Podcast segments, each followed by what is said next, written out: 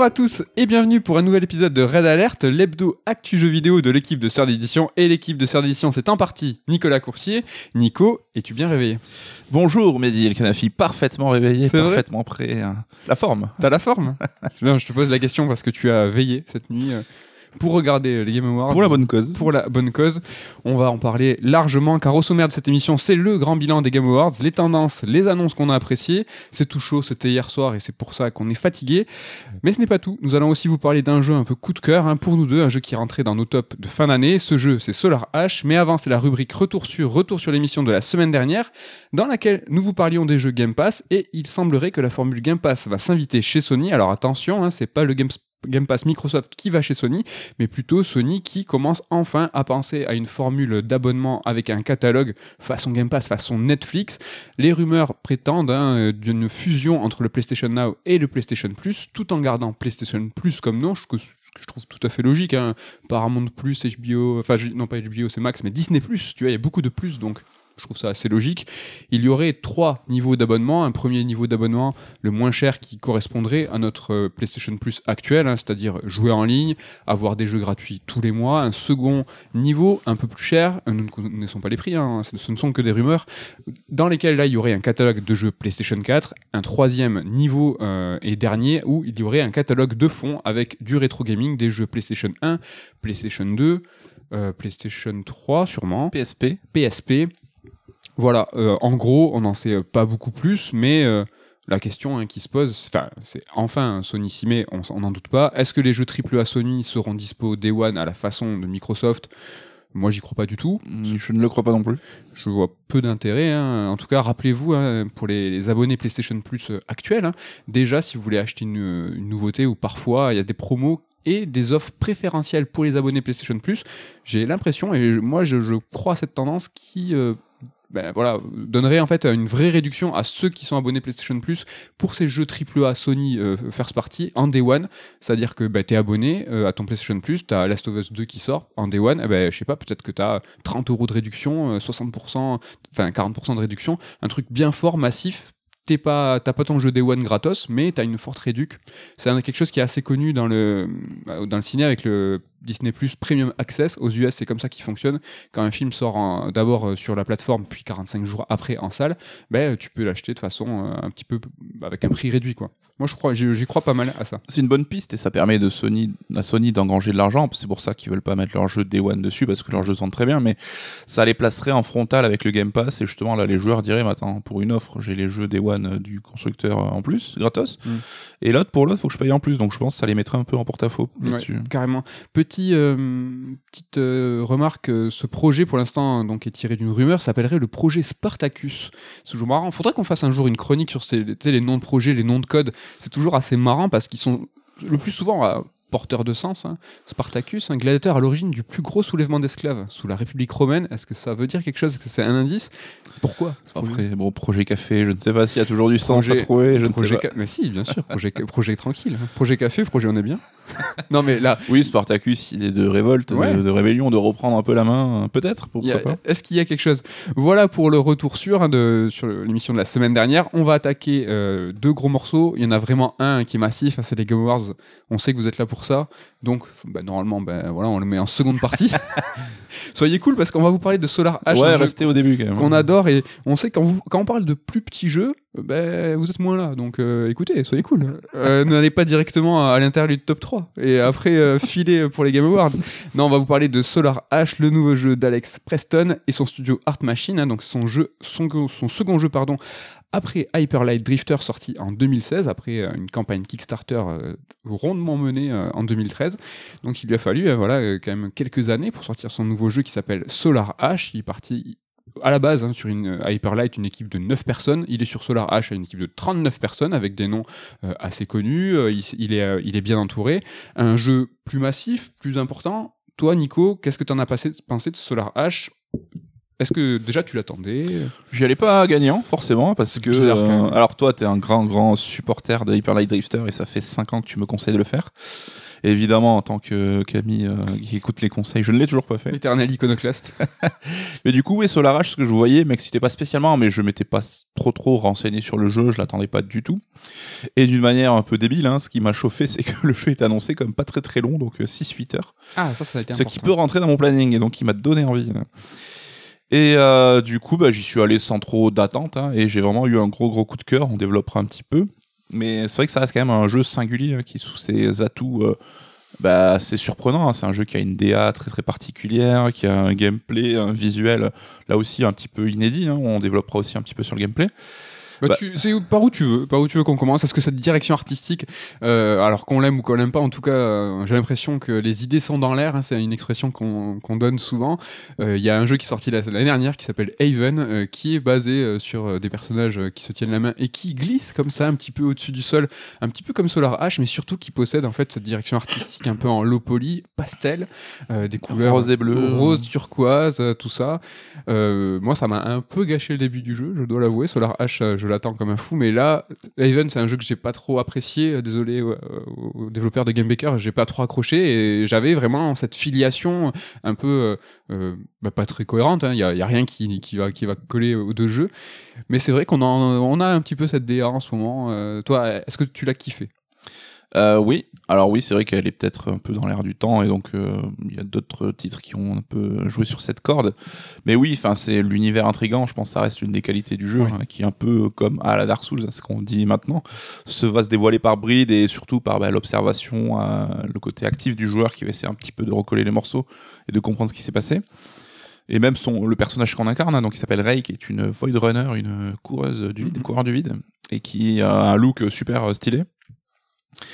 Et euh, ça a été un point d'entrée, moi, qui m'a tout de suite happé. hein. Je sais que toi, t'as peut-être mis un peu de temps à rentrer dedans. Et, euh, Un petit peu, oui, j'ai eu des appréhensions là-dessus, euh, mais euh, j'ai très rapidement, en fait, adhéré à l'univers, adhéré au monde et, et, un peu adhéré à ce flow-là. Est-ce que c'est le moment de, de, de parler de, ça, de ce flow? Ouais, alors il y a deux grosses composantes, à mon sens, sur Solar hein. Il y a de côté ce flow qui reste Mhm. L'objectif initial des devs et qui reste sa plus grande qualité aussi. Et après, il y a le côté ben, mécanique de jeu, découpage de jeu qui, à contrario, lui, est très très classique et même ultra classique. C'est très Et- jeu vidéo, c'est vrai. Ouais, ouais, ouais. Donc, juste pour résumer, donc on doit arrêter une catastrophe en fait. Donc, on a le vide qui doit engloutir la planète de l'héroïne. Et donc, juste au moment où l'apocalypse est sur le point de, de s'accomplir, elle, elle est là pour essayer de sauver euh, sa, son- sa patrie, Mhm. sa terre natale, et donc de déclencher ce qu'on appelle une graine euh, pour détruire le vide en question. Et donc, on va parcourir euh, bah, six niveaux hein, qui sont autant de petits mondes ouverts en fait, hein, Mhm. qui sont pas immenses Ouais, des gros hubs. ouais. mais qui sont à chaque fois un peu caractérisés avec euh, même si ça reste dans la même lignée hein, au niveau artistique euh, ils ont quand même tous leur petit gimmick Ouais. leur petite direction et à chaque fois donc dans chaque niveau faudra annihiler des espèces de nids de monstres un peu pour caricaturer quoi donc plusieurs nids de monstres pour débloquer en fait euh, le boss qui va se, se balader sur la map à la Shadow of the Colossus donc un grand boss géant Même si tu parles de nid de monstres, c'est vrai qu'il y a des monstres un petit peu partout dans le niveau, mais en fait, c'est des, des points faibles en fait, euh, du boss euh, final Mm. euh, et euh, qui vont se caractériser une sorte de. Alors, comment dire? C'est assez compliqué à expliquer, mais c'est une sorte de petite time attack. C'est que tu vas avoir le point, le point faible que tu vas enclencher en mettant un coup, ce qui va en fait euh, bah, déclencher plusieurs checkpoints. une Et, sorte euh, de parcours en de fait parcours. hein, qui doit- qu'on doit devoir suivre parce que donc l'héroïne glisse Ouais. sur le monde tel euh, skater Un roller. roller rollerman et donc on va devoir à chaque fois f- accomplir ce parcours ben, dans un timing limité hein, parce que si on se dépêche pas assez la séquence est rebootée on doit le refaire et donc ça sera un petit peu le principe à chaque fois Alors, euh, pour se marrer je t'ai envoyé des textos en disant c'est un jeu un peu Tony Hawk mais il y a ce côté un peu ben, on est dans un, dans un environnement clos et on doit un petit peu ben, faire euh, des figures, suivre des, suivre des rails, grinder pour progresser. Et à chaque fois, on a ces parcours à faire. Donc, on, je sais pas, il y a quatre ou cinq euh, euh, nids de monstres. Enfin, je appelle ça des nids de monstres, hein, mais C'est des points faibles, en fait, c'est des points qu'il faut atteindre, qui sont parfois un peu cachés, parfois un peu tricky à atteindre. Mais il n'y a pas spécialement. Il y a des monstres un peu partout, mais c'est pas. Monstres, ça me fait penser à. Comment il s'appelle À Days Gone, où euh, tu sais, euh, il y a, il faut aller tuer le nid où il y a plein, Ouais. plein de monstres. Là, c'est pas forcément le cas. Et donc voilà, le but c'est de, de, de les dénicher un petit peu, de, de les annihiler et pour déclencher justement la séquence de boss. Et la séquence de boss aussi qui, bon là Shadow of the Colossus demandera de grimper sur le colosse en question, mais là aussi qui reprend l'idée d'un parcours à accomplir en temps limité pour arriver au point faible du boss. Et à chaque fois, il y en a trois à accomplir sur le boss de plus en plus difficile. Mhm. Et donc, à chaque fois qu'on a, on tue le boss, ben, on passe au niveau suivant. Mhm. Donc, il y a ce côté ultra mécanique, ultra jeu vidéo. Et si on m'avait expliqué le jeu à la base comme je viens de le faire, j'aurais dit, mais ah, ça m'intéresse pas du tout, quoi. C'est déjà particulier. Et il faut savoir que les points faibles qui sont dans les mondes sont euh, ce parcours à faire en, en temps limité. C'est exactement le même principe que ce qu'il y a à faire sur les boss. C'est un principe euh, qui se décline, que ça soit dans les mondes ou sur les géants, en fait. Mm. Donc, euh, c'est, il n'y a même pas de, de particularité, quoi. C'est, euh, c'est la même chose. Ouais. C'est Comme, et comme tu es en train de dire, si on nous avait expliqué avant, on aurait fait, ouais, je sais pas, ça a l'air euh, chelou ton truc un peu quand même. Moi, c'est un truc qui m'a fait penser à Prince of Persia 2008, un jeu Ah. qu'on apprécie tous les deux, et qui essayait aussi de mixer un jeu d'action 3D avec un espèce de flow. Et donc, on avait cette- ce monde ouvert qui se partait en branche, hein, qui n'était pas forcément euh, super. euh, T'avais un hub central et des arborescences. Ouais, donc on reprend un peu cette idée-là, et dans chaque euh, arborescence, tu avais une espèce de parcours à suivre pour ramasser Oui. euh, des orbes en fait qu'il fallait collecter. Et donc tu faisais ton parcours, et c'était là aussi sur le flow, fallait enchaîner glissade, saut, rebond, etc. d'une manière, bah, là aussi un peu timée pour ne pas tomber. hein. Ouais, et en fait, tu suivais tout simplement des, des, des orbes lumineuses. Ouais. Et, en- et je trouve ton analogie, ton exemple vraiment super parce que c'est un peu comme dans Solar H où là tu dois en fait euh, taper des aiguilles, hein, c'est tout bête à dire, mais c'est dans le jeu, c'est ça, on tape des aiguilles pour euh, avancer de checkpoint en checkpoint. Et dans Prince of Persia euh, 2008, bah, c'est des orbes de couleur et tu avances. Comment ça s'appelle, tu sais, ce jeu pour enfants où euh, tu suis les points 1, 2, 3, 4, 5, tu sais, ça forme un dessin après? Ouais. Ouais, J'ai l'impression que dans, la, dans le fond, c'est un peu ça, tu vois. Et là où même, euh, malgré l'amour qu'on a pour Prince of Persia, ça restait un niveau, un level design un peu grossier dans le sens où tu voyais l'effet un peu circuit que les devs avaient créé dans le level design. Ouais. Tu voyais un peu, ah ok, là j'arrive dans mon parcours et que ça faisait une sorte de boucle pour revenir au milieu. Là, c'est la grande force du jeu en fait, c'est que le level- enfin, c'est ce qu'on dit souvent, mais quand le level design est très bien fait, c'est c'est comme s'il n'y avait plus de level design, c'est que tu ne le vois plus. Mhm. Comme dans Breath of the Wild par exemple, ou dans d'autres jeux comme ça. Quoi. Mm, mm. Et là, en fait, tu ne vois pas euh, le level design, comment ça a été posé par les devs et tout. C'est quelque chose qui est très organique, très naturel. Ouais. Et dans la progression, fait qu'en fait, bah, tu as ce flot de déplacement et ce flot de progression où tu vas, sans même t'en rendre compte, déclencher un parcours, euh, intuitivement suivre les, les rails qu'on t'a mis sur le chemin pour arriver au bout Ouais. et te retrouver après à ton point de départ, mais de manière super euh, sensitive en fait et super intuitive. J'en profite là euh, juste pour euh, souligner ce que tu viens de dire. Le flow, alors, donc c'est quelque chose qu'on on rabâche en ce moment quand on parle des jeux contemporains. C'est une valeur de game design en fait qui n'est pas euh, liée au fait de glisser. hein. C'est euh, par exemple quand tu vas mourir, bah, tu vas vite revenir. Tu as des options de qualité de vie qui font qu'en fait l'ensemble de ta partie va se dérouler sans friction, sans opposition. En fait, tout devient naturel. C'est ça qu'on appelle le flow. Euh, dans, par exemple, Forza Horizon, je parlais la dernière fois que une, la, la fin d'une course correspondait au départ d'une autre. Ça n'a absolument rien à voir. C'est de la qualité de vie qui va amener du flow. Tout à l'heure, tu parlais euh, de Prince of Persia 2008. Euh, les personnages ne glissent pas spécialement, mais il y a cette histoire de flow quand ce fameux game over disparu, hein, Mm. où en fait tu mourais le personnage d'Erika, euh, Erika, ça? Euh, Elika. Elika, je suis. Je, vais dire le japonais. Je, je dis en japonais moi. Elika-san. Elika, ça. Euh, et elle te, elle te ressuscitait, elle te prenait par la main, et en fait, hop, tu revenais tout de suite. Mais voilà, ça, ça contribue au flow. Et en fait, dans Solar H, bah, il y a cette valeur de game design, le flow, mais tu as aussi la valeur de flow de là, vraiment, tu glisses. De la glisse. de la glisse. Et en fait, dans Solar H, c'est ça, c'est la fusion des deux flows. C'est le, su- le super flow. en fait. Et donc c'est un jeu qui est super agréable à prendre en main, qui n'implique pas 50 000 commandes hein, à niveau du pad. Donc euh, on n'est pas là en fait pour accomplir euh, des parcours, mais avec du skill, en faisant des figures, en faisant des. Il n'y a pas des timings ultra serrés, c'est juste euh, bah, glisser, sauter, et euh, c'est ça qui engendre ce flow, c'est que bah, tu, tu es pris dans le mouvement et euh, c'est là où faut, il faut réagir de manière intuitive. En fait, dès que tu commences à trop réfléchir, bah, en général tu perds et tu dois recommencer. hein. C'est vrai que c'est très intuitif et j'ai envie, j'ai envie de te, te mettre on the spot, te poser une question.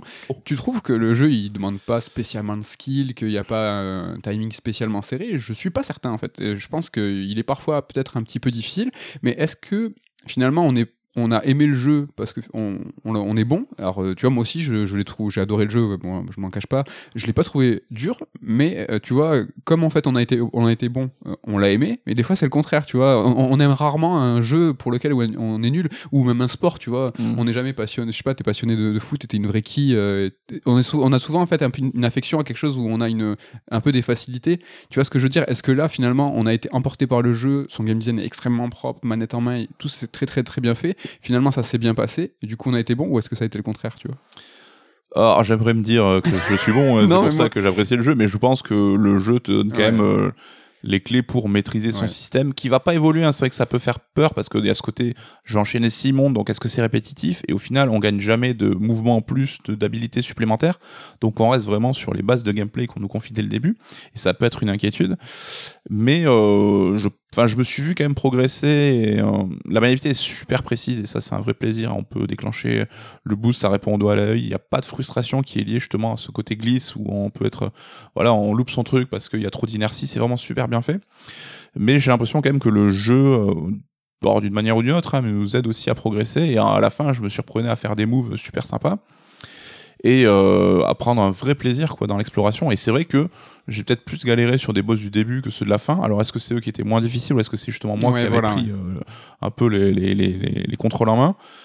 Mais euh, c'est vrai que du coup ma partie était beaucoup moins heurtée au fur et à mesure de ma progression. quoi. Oui, tu viens de dire heurté, on vient de parler de flow, et tu as évoqué euh, l'exploration. En fait, tout ça fait un amalgame d'un Solar H qui est, euh, à mon sens, assez parfait. Il n'y a pas la séquence d'action, la séquence d'exploration, il y a ce flow, on passe de l'un à l'autre de façon très naturelle, et le jeu va nous inviter à l'exploration, et ça, c'est quelque chose que tu as beaucoup apprécié, je crois. Oui, parce que ça le fait là encore une fois de manière naturelle. Ça sera un peu le maître mot, le côté organique, c'est que on a un radar hein, qui permet de déclencher des sortes de, de, de balises d'objectifs pour euh, voilà les, les points faibles du boss à, à éliminer. Ouais. Mais euh, je m'en servais pas et pas parce que je ne voulais pas m'en servir, mais parce que naturellement, rien qu'en me baladant et en un peu en explorant, en observant, ben, j'allais déclencher ces, ces points-là un par un, sans même m'en rendre compte finalement. Et euh, voilà, on a du coup ce côté ben, un peu le Saint Graal à Breath of the Wild, hein, où tu n'as Mhm. plus besoin de cartes, où c'est juste par l'observation et par le regard que tu vas comprendre le level design, l'analyser et le parcourir. Dans Dark Souls aussi, t'as pas de carte. On en parlera tout à l'heure. Je, ah mais je- on rigole, sais, moi je vais dire euh, comment on enchaîne sur ça. Euh, non, c'est vrai qu'on on vient de parler de l'exploration, on vient de parler euh, de façon heurtée. C'est vrai que c'est dur de le décrire ce jeu, c'est dur de le juger peut-être, de savoir comment en fait on pourrait se dire est-ce qu'on le conseille, est-ce qu'on trouve ça bien, est-ce qu'on trouve ça pas bien. C'est un jeu qui prend au cœur un peu. Oui, alors ce qui est rigolo déjà, c'est que tous les deux, on fait partie de ceux qui ont grave pas apprécié, mais Ouais. déjà on n'a pas forcément la même appréhension du jeu, parce que Mm.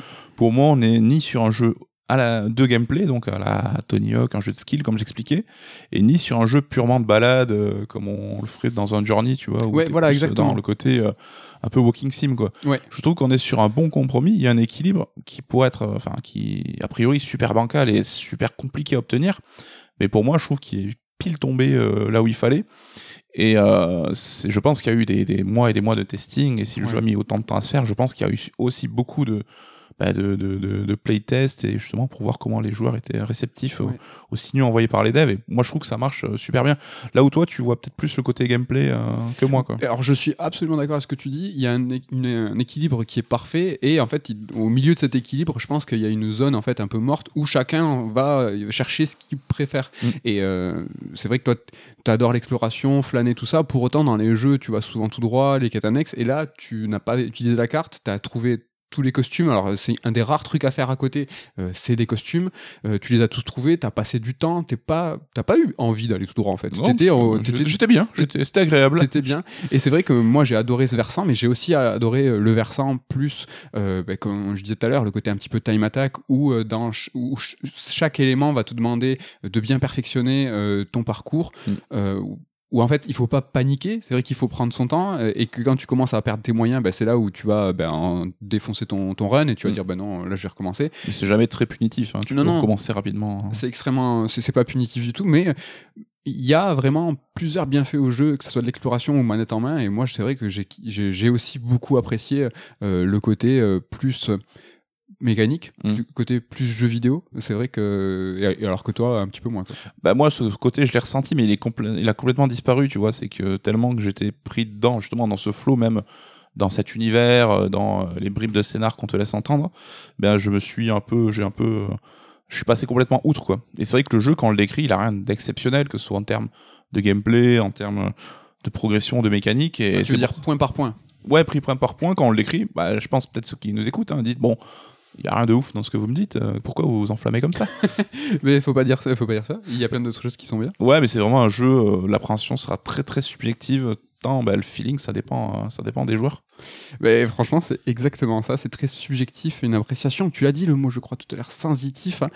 Un jeu, moi, que j'aurais du mal à conseiller. Euh, en règle générale, tu vois, moi j'aime bien les gros AAA, tu vois, Last of Us, Red Dead, tout ça. Des... Ah. Non, mais tu vois, des titres qui, des jeux qui, bon, bah ça, ça gagne le GOTY, beaucoup de gens les aiment, euh, moi je les apprécie aussi, et euh, quand quelqu'un va dire, bah ça c'est vraiment éclaté, je me dis, bon, quand même, t'es un peu de mauvaise foi, c'est quand même un bon jeu. Solar H, c'est un, on l'a dit tout à l'heure, c'est un jeu qui rentre dans le top de l'année, mais j'aurais du mal à le conseiller, et je comprendrais à 2000% que quelqu'un dise, mais non, mais ça c'est répulsif, hein, je ne peux pas y toucher parce qu'il a quelque chose en fait euh, en lui qui va résonner ou pas. Euh, subjectif, c'était moi Nico, hein, je suis d'accord, c'est exactement ça. C'est un jeu moi qui m'a pris au cœur, que j'ai adoré, comme j'ai adoré le premier jeu hein, d'Alex Preston. Euh, des jeux qu'on aime, nous souvent, bah, leurs créateurs, on les apprécie et on va les analyser, on va les suranalyser, on va les interpréter en fait et on va essayer de voir les intentions chaque geste des créateurs. Alors est-ce qu'on a tort, est-ce qu'on a raison, je sais pas, mais c'est quelque chose qu'on défend, hein, nous plutôt euh, le, le geste sur plusieurs jeux. Oui, et puis l'interprétation ne veut pas dire que tu as une détiens une vérité, hein, c'est juste un point de vue qu'on peut développer sur un créateur qui n'est peut-être pas ce que lui a voulu faire, mais qui reste pertinent. On l'a souvent fait, hein, nous, avec euh, l'œuvre de Kojima dans- son ensemble, entre autres. hein. Ça, a été, ça a été aussi le cas pour ma part sur les, les deux premiers jeux hein, de Preston. Euh, perso, moi, j'ai apprécié Solar H à travers le prisme d'Hyperlight Drifter. Donc, je vais sûrement dire Hyperlight, hein, parce que Hyperlight Drifter, c'est un petit peu chaud à dire. Hyper direct. Ah, ouais, bon, je dis rien du coup. Alors, j'ai pas cherché absolument à les rapprocher, en tout cas pas volontairement, mais ça m'a sauté aux yeux un peu comme une, une évidence. Est-ce que je me suis trompé? Est-ce que j'ai été floué? Ça, c'est à vous de me le dire, mais comme tu viens de le préciser, c'est interprétation. Je sais pas si j'ai raison. J'avoue, euh, je vais me renseigner euh, sur euh, les intentions de, Preston, mais là, pour cette chronique, j'avoue, j'ai lu aucune interview sur la création de Solar H. Je suis ultra renseigné sur Hyperlight, vraiment, c'est un jeu que j'ai suivi de, quasiment depuis le début, mais là, on va voir. Vous allez me dire hein, si je dis vraiment n'importe quoi. Et donc je me suis mis dans les pompes hein, de, Alex Preston. hein. Il a dû se demander comment on fait suite à un chef-d'œuvre. Et chef-d'œuvre, c'est Hyperlight. Donc sa première solution, je pense, a été comment on fait? Il a dit je vais dérouter les joueurs. Pas mal. C'est une bonne solution. Seconde solution, faire radicalement le contraire. Alors c'est encore mieux, hein, mais c'est risque de décevoir les fans ou bah, de se fourvoir et d'aller trop loin. Et en fait, Alex Preston, à mon sens, il a choisi une troisième approche, la meilleure, peut-être la plus difficile. Il a choisi de faire la même chose, mais il a choisi de le faire différemment. En gros, euh, avec Solar H, il nous raconte la même chose que dans Hyper Light Drifter, mais de manière différente. Le fond reste le même, mais la forme change. Alors comment Alex Preston a fait la même chose mais différemment? Le meilleur exemple pour illustrer ce que je vous expose, c'est cool car c'est la chose la plus simple, la plus flagrante à voir, hein, sont les graphismes. Entre Hyper Light Drifter et Solar H, il y a un bond vers la 3D qui a été fait. Alors le premier jeu, hein, c'est un jeu en 2D pixel art, l'autre est en 3D low poly, mais la chose la plus importante, c'est que malgré ce passage à la 3D, ça n'a pas changé le cœur de ce qu'étaient les jeux. Et ce qui était à la base Hyper Light et Solar H. Donc les deux jeux, c'est deux approches. Pardon, je pars de. Parce qu'il a encore éclaté le micro. Voilà, vous êtes habitué. donc ce que je veux dire, c'est que ces deux jeux, ces deux approches du flow, deux interpré- interprétations du flow. Ça, ils s'abordent, c'est la même chose, mais ils s'abordent pas de la même manière. Dans Hyperlight, euh, en fait, c'est à travers le dash. Donc ce mouvement, hein, c'est le mouvement principal du héros. Euh, le dash, il nous fait aller plus vite, il nous fait éviter les coups, il nous fait traverser des précipices, il nous fait même traverser plusieurs précipices. Et en fait, à la fin, euh, tu es en full contrôle, euh, tu passes les précipices, tu tues les monstres, tu fais tout tu ce flow, c'est à travers l'utilisation du dash que tu atteins ce flow, et dans Solar H, on en a parlé il y a quelques instants, ce flow, c'est central. Donc que ça soit à travers le dash dans Hyper, Hyperlight ou que ça soit la glisse dans Solar H, le résultat ressenti est le même. Donc c'est deux approches pour un résultat. Donc euh, j'espère que vous l'avez, le faire la même chose mais différemment, c'est de ça dont il est question. Aussi, dans les deux jeux, on est toujours dans le contrôle. On progresse, on maîtrise, c'est super grisant. hein. Les deux jeux sont très stimulants manette en main. Euh, mais il y a une chose en fait qui les distingue, c'est qu'ils sont récompensants pour ce qu'on accomplit, mais pas pour ce que l'on reçoit. On a Mhm. commencé à le dire tout à l'heure. En fait, dans Solar H, en fait, on est content, on est satisfait de terminer une séquence de boss, hein, par exemple, parce qu'en fait, on était en contrôle, qu'on constate nos progrès au fil de l'aventure. hein. Tu l'as dit tout à l'heure, est-ce que les derniers boss étaient plus faciles? Je suis pas sûr. hein, c'est toi qui étais meilleur. En fait, on n'est pas spécialement récompensé par de l'expérience euh, en XP, en numéraire. On n'est pas récompensé par des objets. À Hyperlight, c'est la même chose. Mais Solar H, en fait, il va plus loin. Il est encore plus radical, tu vois. Dans Hyperlight, tu avais quand même euh, plusieurs armes, tu avais des compétences à débloquer. Dans Solar H, en fait, il n'y a pas d'évolution des coups. On a un unique enchaînement, tout le jeu, et il reste le même, tu vois. T'as pas d'évolution de capacité non plus. Et en fait, dans les deux jeux, donc surtout Solar H, hein, on s'éloigne vachement hein, tu vois, de la complexité des titres actuels, ou qui est en surcouche, en surcouche. Là, c'est très simple, c'est très lisible.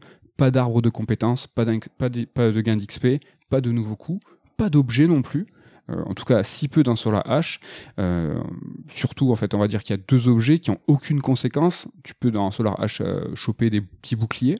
Donc c'est une, une, denrée en fait qui est périssable, hein, tu t'en fiches, et tu as des sortes de petites boules roses en fait pour restaurer ta vie max, qui te permet en fait d'acheter, de restaurer ta vie max. Mais tout ça c'est éphémère, car à chaque boss en fait il faudra réinvestir dans sa vie max parce qu'à chaque boss en fait tu perds une barre de vie. Ça c'est lié au, au, scénario tout ça, mais pour résumer, c'est que tout ça n'a pas d'importance.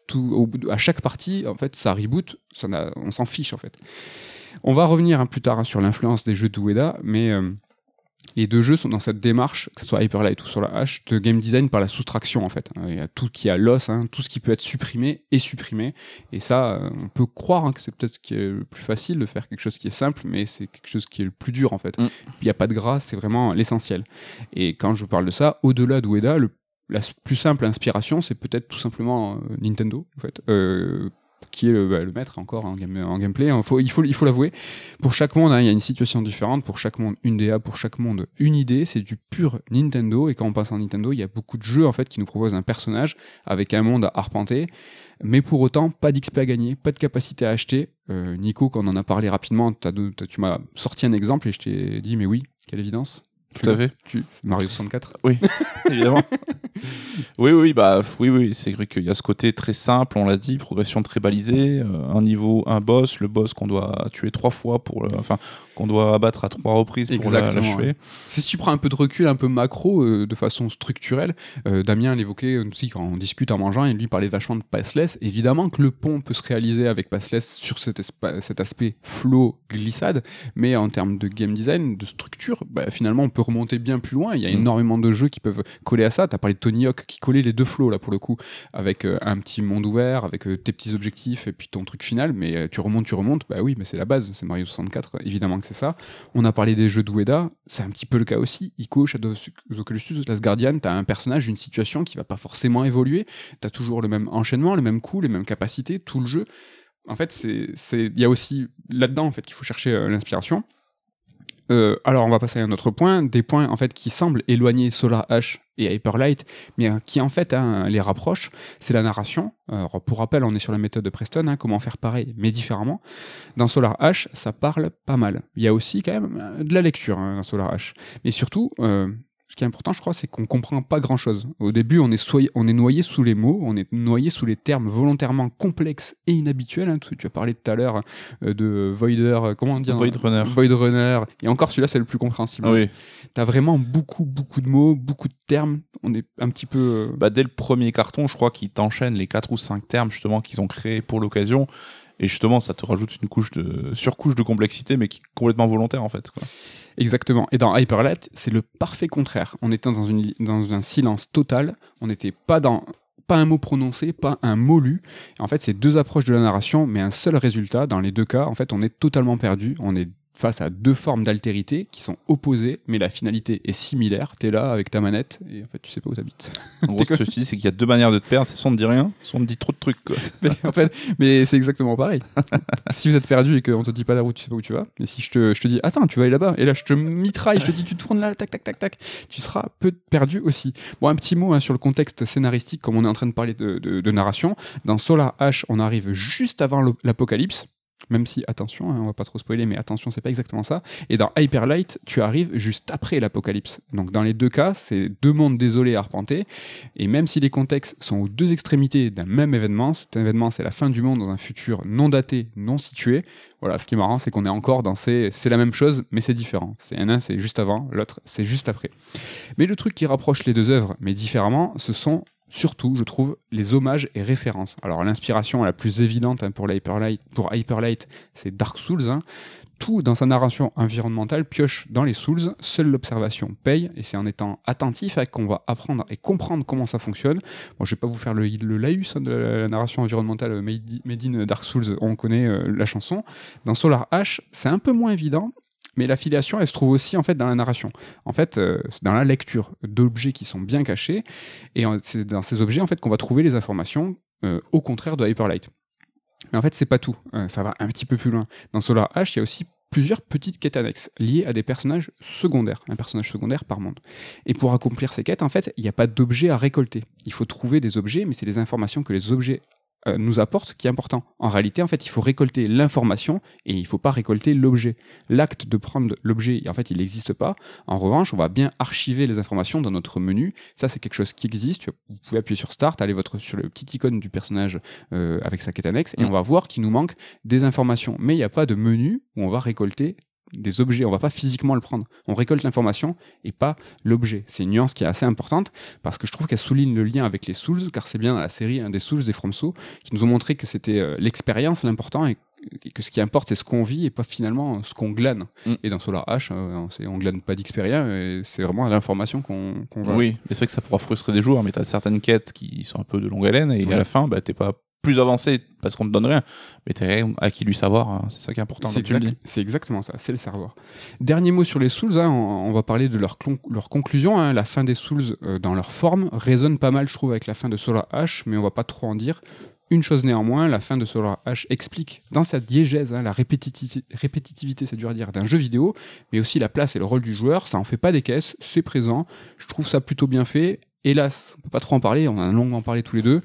Mais euh, ça existe et c'est intéressant en tout cas euh, de, de s'y pencher. En tout Ouais. cas, On n'est pas complètement d'accord tous les deux, mais on ne peut pas en dire plus. je peux pas en dire plus, hélas. Mais en tout cas, c'est si on en parle, c'est que c'est intéressant. Non, et du coup, euh, n'en parlons pas. Il y a aussi en fait de nombreux rapprochements à faire entre les jeux de Preston dans les thématiques, mais on va pas tout lister rapidement. Il y a la thématique de la technologie dans un futur post-apocalyptique, une technologie en fait qui est très avancée, mais finalement très désuète. Dans Solar H Hyperlight, c'est le cas.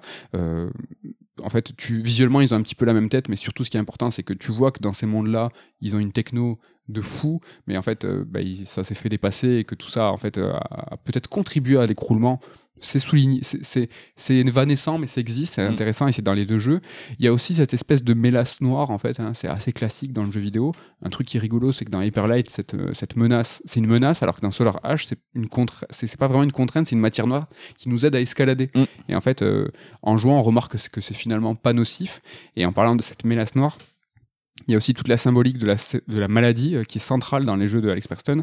Euh, c'est un sujet fondamental pour lui parce qu'il a une condition au cœur. hein, il s'est fait opérer, opérer de nombreuses fois là-dessus. Euh, mais là, sans spoiler, c'est impossible d'en parler. C'est très important dans Hyperlight et il y a vraiment de nombreuses symboliques à y voir dans Solar H, notamment avec des symboliques. Bref, je fais des signes à coucou. Néanmoins, le traitement, en fait, il est différent dans les deux jeux, mais bien présent. Donc, en fait, ça colle avec la thématique. Ça, c'est cool. Enfin, on va terminer avec l'hommage qu'on peut pas rater, l'hommage au gigantisme. Alors, l'évidence, c'est Évangélion, hein, que ce soit dans Hyperlight ou Solar H. À la différence que dans Hyperlight, en fait, les géants sont des vestiges. Dans Solar H, les combats, on combat ces géants.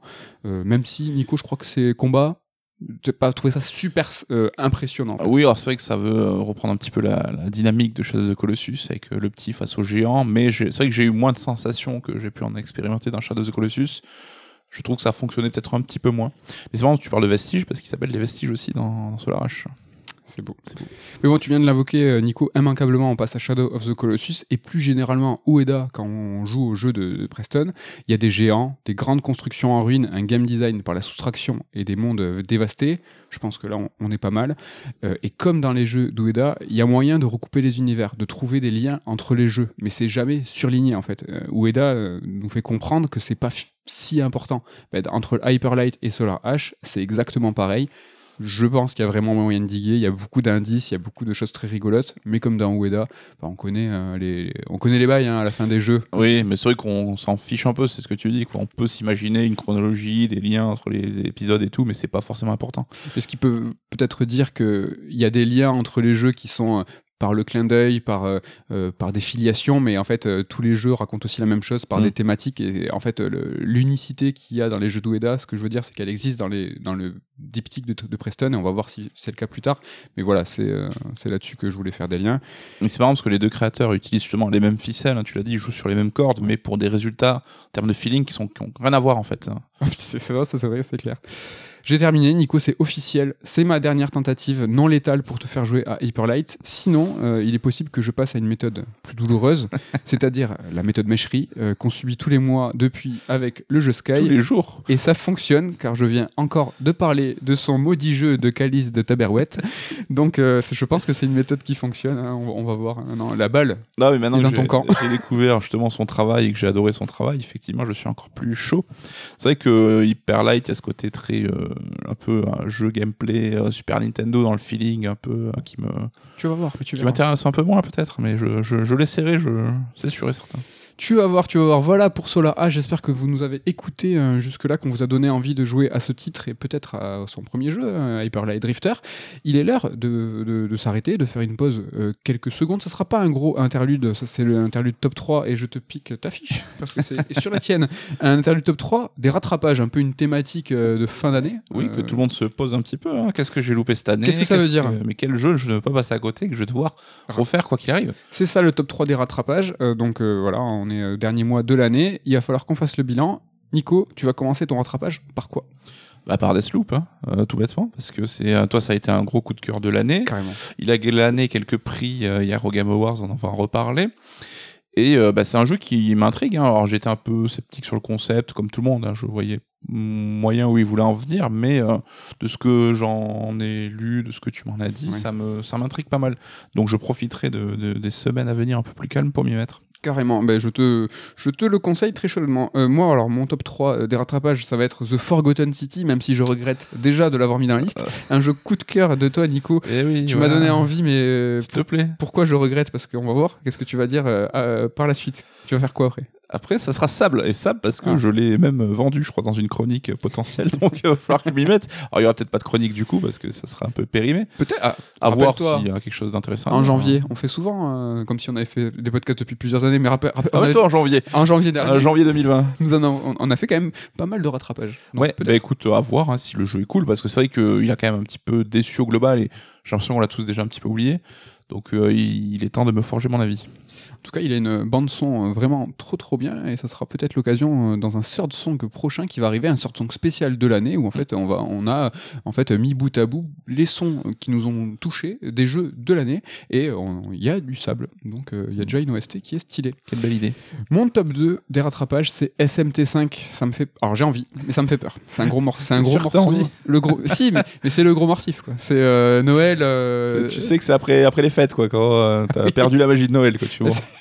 C'est janvier, c'est le Blue Monday, Voilà, je me mets c'est- SMT5. quoi.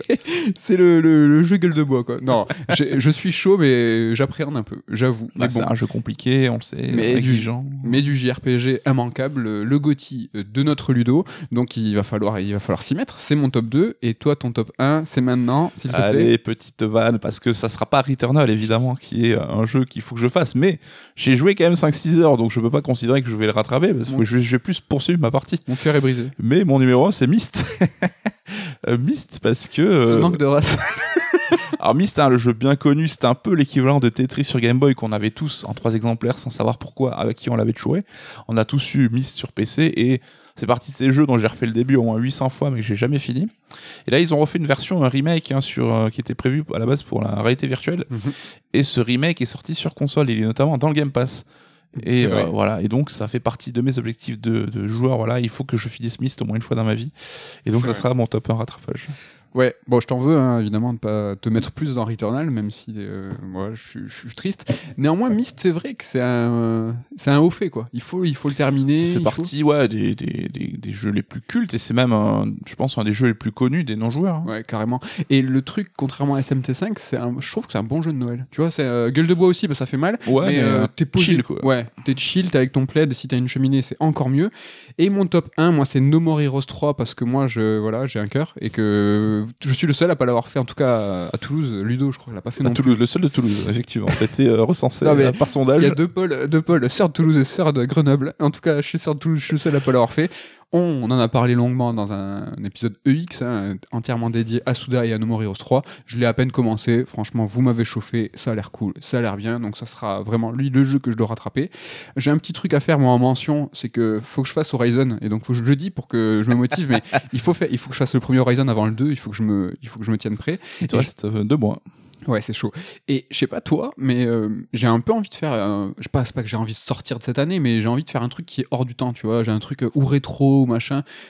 Je sais pas, j'ai envie de passer à autre chose, un peu de couper ce cycle. Tu vois, il y a eu les Game Awards, et puis on va en parler tout de suite, mais je sais pas, j'ai envie Genre, de. stop à la technologie, stop à l'évolution. Je sais pas, je sais pas, j'ai envie de refaire FF8. Ah. Tu Ah vois oui, tiens, pour changer. euh, Ouais, du 7. tu vas prendre la suite. ouais, J'ai un petit feeling aussi, moi, c'est Symphony of the Night que je n'ai Ben jamais fait. voilà. J'ai fait tous les Metroid, enfin les Castlevania euh, post Symphony of the Night, Mm. mais j'ai pas fait Symphony of the Night. Bah, tu vois, c'est ça. Il y a un même truc. Ouais, que- retour aux sources, les valeurs sûres. euh. Il faut revenir. Pourquoi? Alors, tu vois, ça, j'ai pas la bonne fiche, normalement. c'est l'heure de parler des Game Awards. On parle de sortir de l'année, mais avant de sortir de l'année, il va falloir faire le bilan, se poser calmement pour parler des Game Awards, la grande cérémonie qui a eu lieu hier soir dans la nuit pour nous. Alors, moi, je viens de finir de la regarder il y a ben, attends, 39 minutes. Donc, euh, on a commencé à enregistrer. Je venais juste de, de voir qui était le Gotti. Toi, tu as veillé, tu l'as joué à la vraie, comme on dit, hein, euh, en situation réelle. Si t'es chaud, ce que je te propose, c'est qu'on va faire ça en trois temps. On va parler euh, du palmarès rapidement. On, on va pas forcément tout dire, mais on va en dire une grande partie parce que euh, peut-être que vous êtes intéressé de savoir qui a gagné quoi. On va Mhm. rapidement dire euh, si on a un truc à dire à chaque fois. Une seconde partie, on va parler un petit peu du show. Qu'est-ce qu'on a pensé euh, globalement de la cérémonie? Qu'est-ce qui- qu'est-ce qu'il en est? Et ben, des jeux qui nous ont plus ou moins marqué. Alors évidemment, tout les ça, annonces. des annonces. Tout ça ne sera absolument pas exhaustif, c'est à travers notre prisme à nous. On commence par le palmarès. Je vais y aller crescendo dans l'ordre de la cérémonie. Le jeu de l'année, ça a été Kena. Tu trouves ça euh, Jeu ah, de l'année. Ah, ça, déjà, ça essaie de jeu- gruger le palmarès. Jeu de l'année, jeu indé. hein.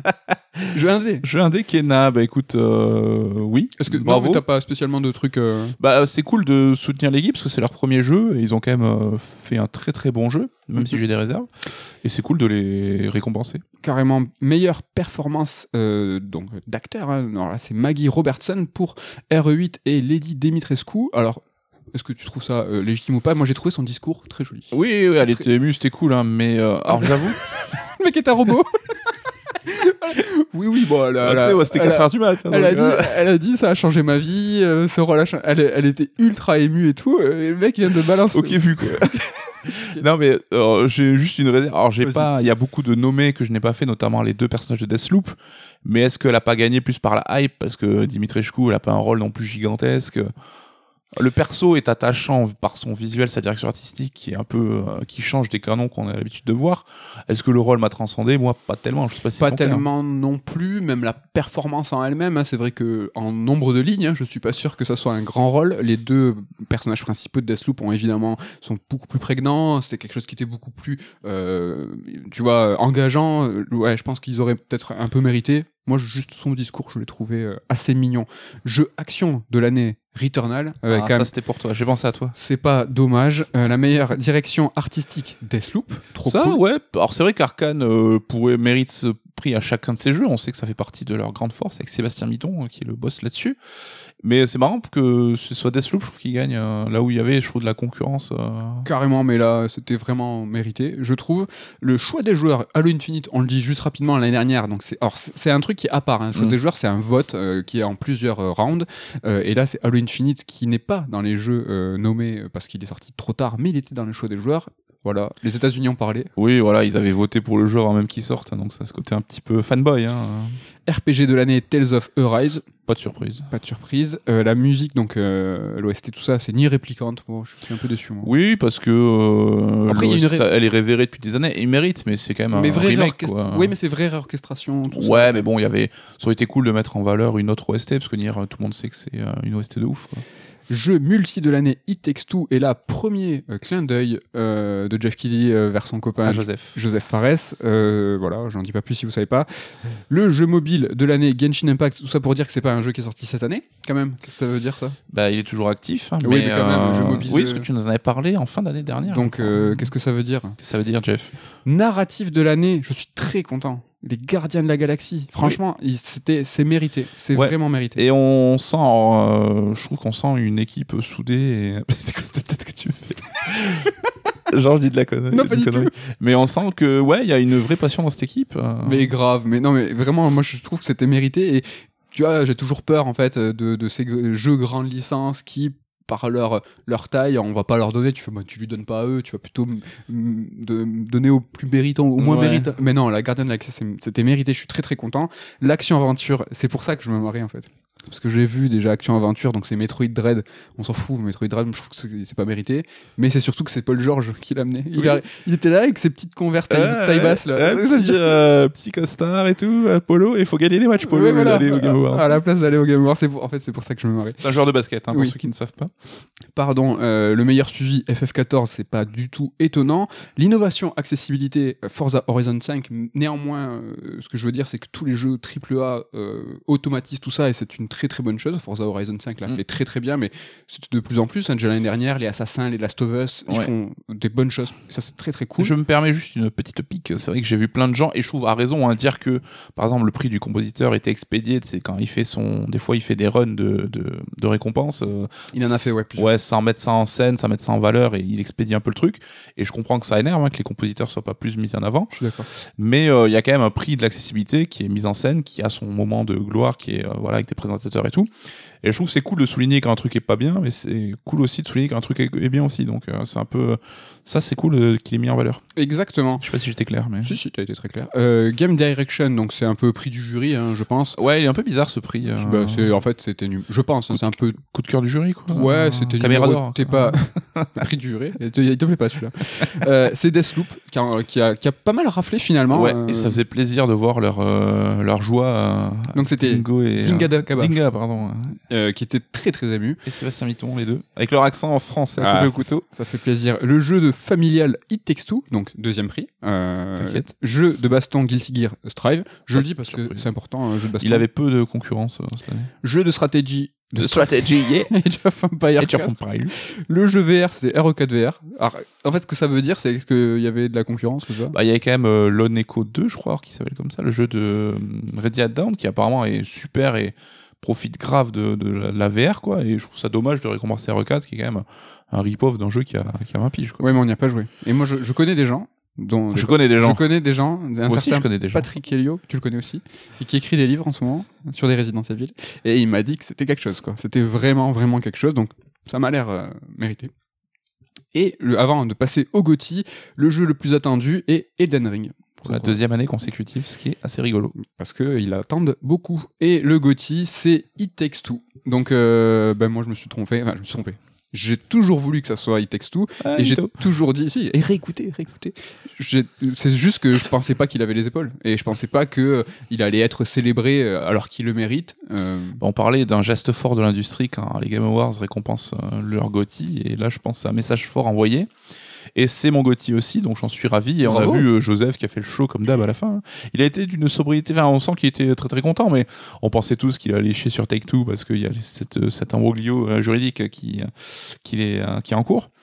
Mais euh, ouais, ça fait plaisir à voir et euh, c'est une personnalité de l'industrie super attachante. même si sur l'Hamburglio, euh, c'est vrai que ça a fait euh, un peu du remue-ménage en ce moment, mais ça fait un an qu'ils sont en bisbille là-dessus.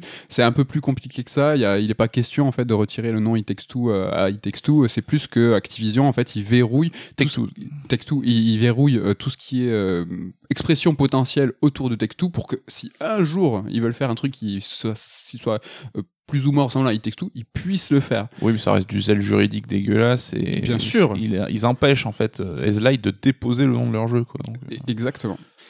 On va passer maintenant euh, à la cérémonie. On va parler au global, hein, sans pourtant euh, s'arrêter. Euh, petit pré-show de 30 minutes, trop rien à dire. Néanmoins, il y a eu un petit trailer de Tunic, ça, ça m'a fait plaisir. c'est vrai. Qui a trouvé sa date Enfin, au 16 mars. 16 mars. 16 mars aussi, euh, et un second trailer de Planète, second trailer de Planet of Lana, euh, moi qui m'a vraiment tapé dans l'œil. Ouais, il fait partie des, des jeux indés qu'on attend fort. 2022, donc enfin, c'était cool. Toi, ça t'a, comme t'étais au réel, je te pose la question. Tu, la fa- tu sentais la fatigue, ça t'a tenu quand même en haleine? Ouais, non, après show assez euh, dynamique, qui enchaînait pas mal, donc c'était plutôt cool. Je, ça m'a pas endormi en tout cas.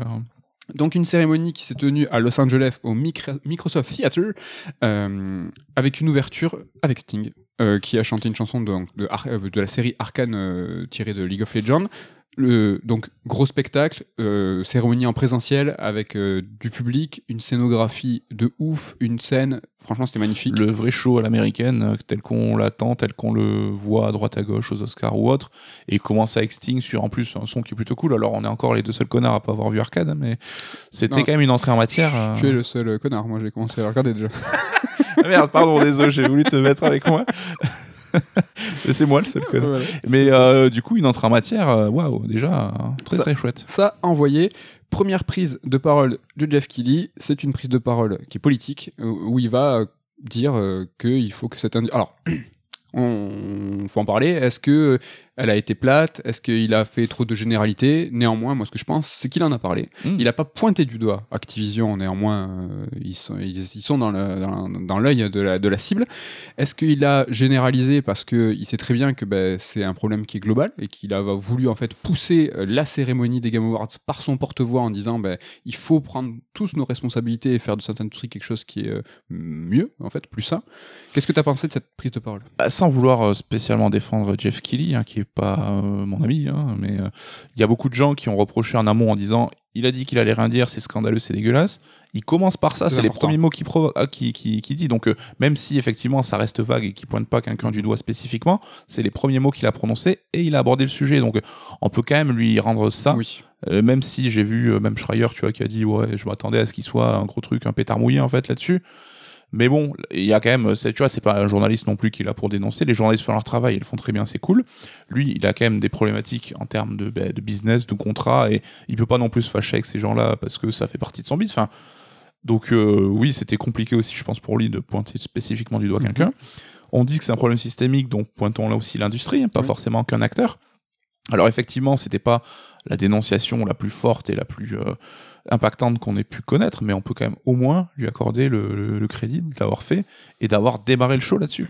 Je suis entièrement d'accord. Ce qui est intéressant, c'est de voir la prise de position, de dimension politique en fait de l'événement euh, qui commence euh, par ça.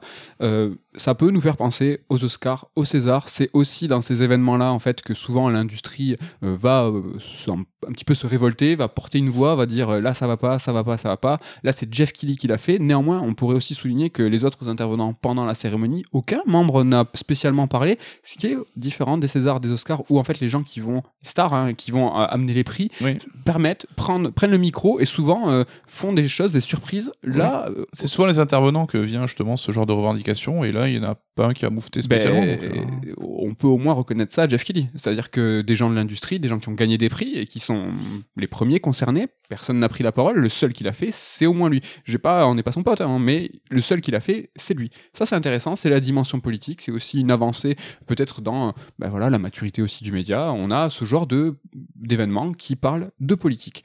Enchaînement absolument génial avec une transition où vraiment il y a eu des, des- des ponts entre les médias, où en fait on a commencé euh, la cérémonie avec Sting sur un son d'une série Netflix.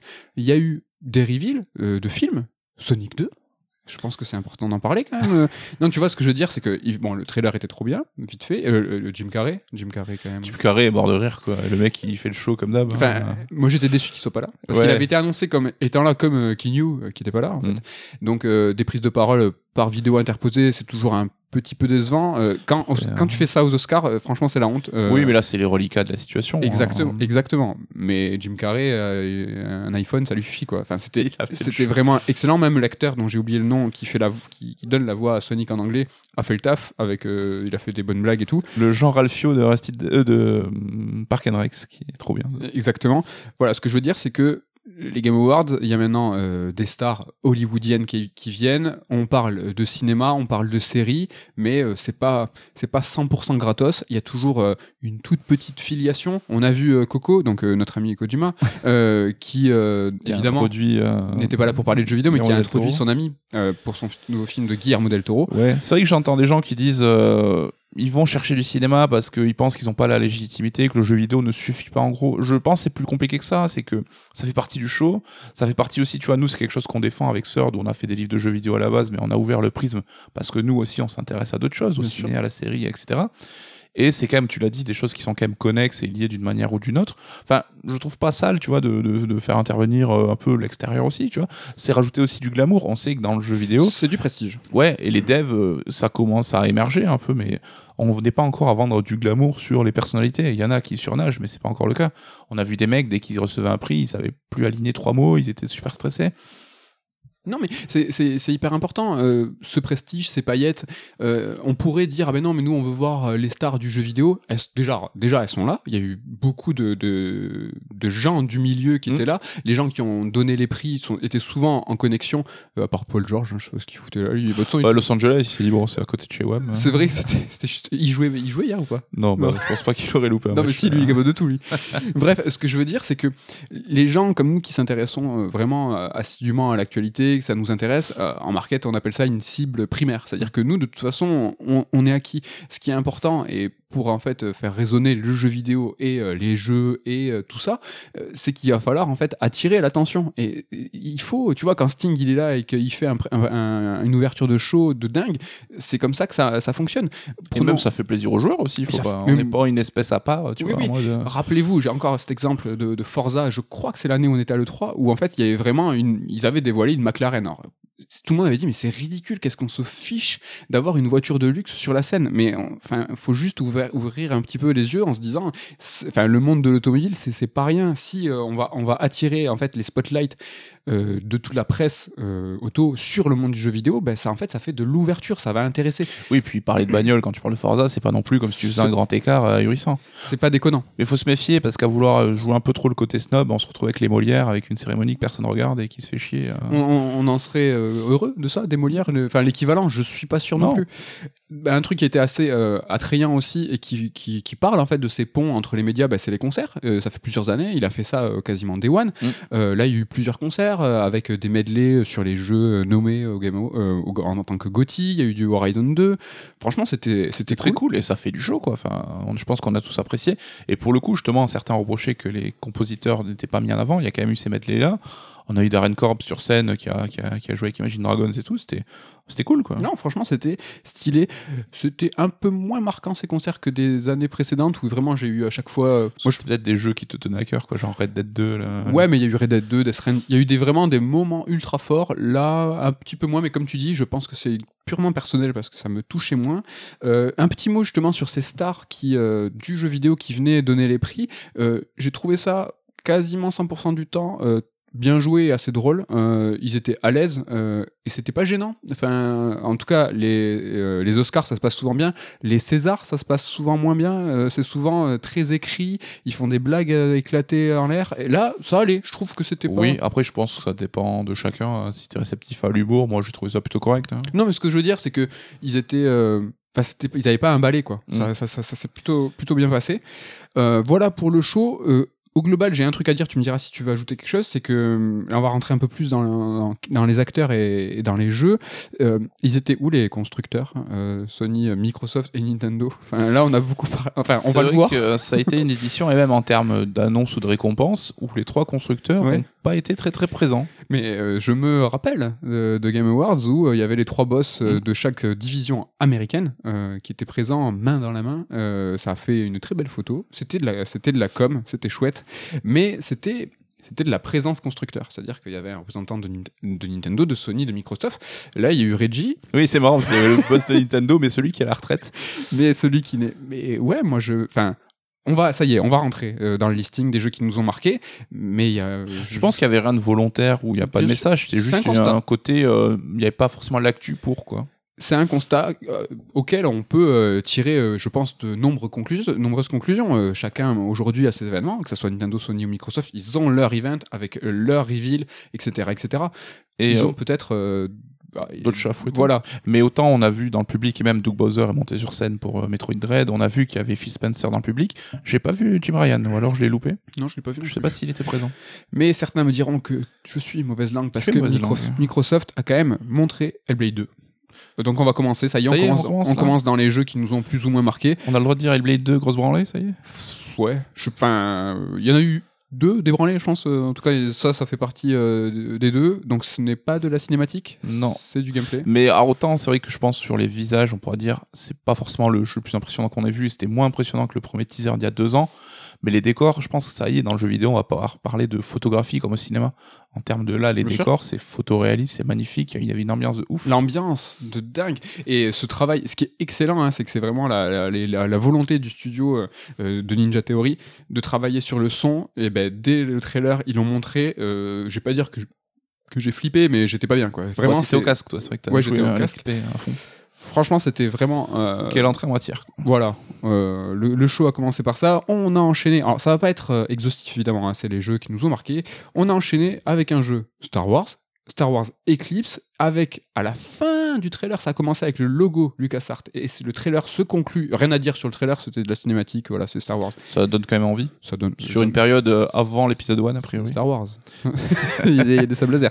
Mais ce que je veux dire, c'est que ça se termine sur un logo de Quantic Dream et je suis deg J'aurais aimé ne pas le savoir. Putain, j'allais dire pareil, je suis deg que la rumeur était sortie et qu'on était quasiment sûr que de ça. Et ça, on va vous en reparler, je pense, dans l'émission de la semaine prochaine, de fin d'année, de tous ces leaks, tous ces trucs qui sont incontrôlables, c'est comme ça. Mais euh, ouais, franchement, je suis deg. J'aurais aimé, t'ima- t'imagines Là, on, on- là, on va passer au prochain jeu, hein. mais on, on se serait arrêté un peu plus longtemps. Déjà, le nouveau jeu Star Wars, on aurait fait waouh, trop bien et tout. Et en plus, Quantique, on en fait what? Donc c'est pas Quantic Paris, hein, c'est euh, le nouveau studio Quantic Montréal euh, qui voilà qui va pas forcément faire du jeu extrêmement narratif. C'est, on sait pas encore, euh, mais c'est peut-être une Ça ouver- sera pas a priori la formule quantique habituelle. Voilà. Mais c'est un événement nous, qui nous a marqué. Tu me dis si ça t'intéresse ou pas. Il y a eu un petit trailer du Wonder Woman Monolith. Donc Monolith, pas le Monolith de Damien? Non, non, le monolithe de Damien. non, non, le monolithe de Terre du Milieu, machin là. Ouais. Bah, c'était une surprise en tout cas, même si on a vraiment, c'était un petit teaser. Au global, hein, c'était quand même beaucoup de trailers cinématiques. euh, il y avait très peu de gameplay, il y en avait un petit peu. Mais c'est vrai qu'après que le jeu vidéo a investi le cinéma, on les voit clairement, même ça, c'est toujours été le cas, mais on les voit clairement investir le jeu vidéo avec peut-être un peu plus de sérieux que par le passé. C'est vrai qu'on avait beaucoup de jeux Marvel qui maintenant sont euh, assez costauds en termes de budget et tout. Là, on voit que d'ici aussi euh, s'y met. T'as envie de dire de la merde non Mais tout. T'as ton œil brillant. Je suis enthousiaste, je t'écoute avec grand enthousiasme. pas du tout. Non, non, je suis entièrement d'accord. La suite me, me ravit en fait. Ah d'accord, il y avait un truc, vas-y, c'est quoi la suite? Ouais, la suite, c'est Alan Wake 2. Ah Petit trailer, petit reveal de Alan Wake 2, donc annoncé pour 2023, avec Sam Lake qui est sur scène et qui nous annonce euh, très clairement que euh, le précédent jeu était un jeu d'action et que la suite sera un survival horror. Le premier survival horror de Remedy, alors ça a suffi à me, à me chauffer. Parce que autant Alan Wake, j'ai des réserves, et j'en ai déjà parlé, hein, j'ai vu que... Tu sais que j'ai une, une armée de sympathisants et que nous, J'ai vu qu'il y a un front... et que nous, euh, sommes, nous sommes légion. Nous sommes légion. Mais je ne demande qu'à être surpris. Et bon, ce qui est cool, c'est qu'on disait qu'Alan Wake avait une marge de progression et d'innovation et de- on pouvait changer la formule. Le peu qu'on a vu, je pense qu'il y a déjà, On n'a rien vu, mais c'est trop bien. ouais, il y a, c'est déjà, il y a déjà du changement et qui semble aller dans le, dans le bon sens. Petite, euh, petite parenthèse. Alors moi j'aime euh, j'aime Sam Lake. J'aime j'aime cette personne cette Ah, il est super sympathique. Il est sympathique, il est beau, il est tout. Et en fait, euh, alors je vais faire une analogie euh, NBA pour euh, Steph, Steph Curry fait du bien euh, au, au basket et en fait euh, Steph Curry quand il est sur le terrain, il est quand il joue, euh, bah, la NBA va mieux.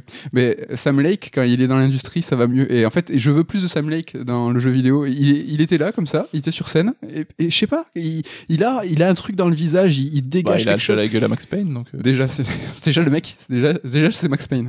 Et en fait, c'est un créateur qui porte un studio, qui porte une vision, qui va sur Ouais. scène et qui, tu vois un peu ce qu'il incarne. Et c'est, en fait, plus de Sam Lake, bah, c'est mieux en fait. Et, Et il fait pas partie de ces créateurs qui après on voit qui ont le melon de ouf, tu vois, Non. en mode euh, je suis euh, Jésus l'artiste. Tu sens qu'il a une bonhomie, qu'il est là pour représenter son équipe et tout. euh. voilà, Good guy Sam Lake. c'est le, le Lewis Hamilton de, de- du jeu vidéo. C'est comme vous voulez, c'est des gens qui sont, qui sont trop bien pour nous en fait. On va passer rapidement à FF7 Intergrade, qui ne va pas sur le Game Pass, qui ne va pas chez Microsoft. Sur PC, Epic. ça euh, ça aussi, c'était euh, dans les rumeurs quasi avérées. Donc, euh, ce qui est cool, c'est qu'il y a quand même une grosse frange de joueurs qui vont pouvoir découvrir le jeu. Donc, welcome, bienvenue. Mais Microsoft, il, faut, il faut payer là. Je pense que c'est verrouillé par Sony. On va pas se leurrer, hein, toute l'heure, toi. Moi, je me Ah ouais, ouais. C'est clairement, oui, là, c'est Sony qui joue des coudes pour retarder au maximum les S'il faut, il y a une clause dans le contrat de Sony qui dit si tu veux sur PC, mais pas chez Microsoft. Mais tu vois, je ah, pense que ça arrivera. Déjà là, ça, ça arrive sur Epic en exclusivité, l'Epic Game Store, ça arrivera sur Steam et sur Xbox. C'est juste qu'il faudra juste attendre le camp. je suis triste pour Ken hein, qui a fait FF7 original cette année et qui aurait pu avoir sur son Game Pass la version Intergrade. Ouais.